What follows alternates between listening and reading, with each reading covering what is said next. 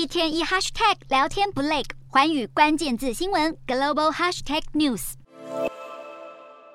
马来西亚最近适逢大选准备期间，外界盛传近期将会解散国会。有官员透露，已经接获清空办公室的指示。也有媒体报道，马来西亚首相伊斯迈沙比利将在六号觐见完国家元首后，随即解散国会。好，不过针对解散国会的谣传，伊斯迈沙比利强调，这次觐见只是例行状况。而马来西亚财政部长也否认解散国会，表明他会按原定计划提交。明年度的财政预算案，间接澄清这一项谣传并非属实，希望外界不要过度揣测。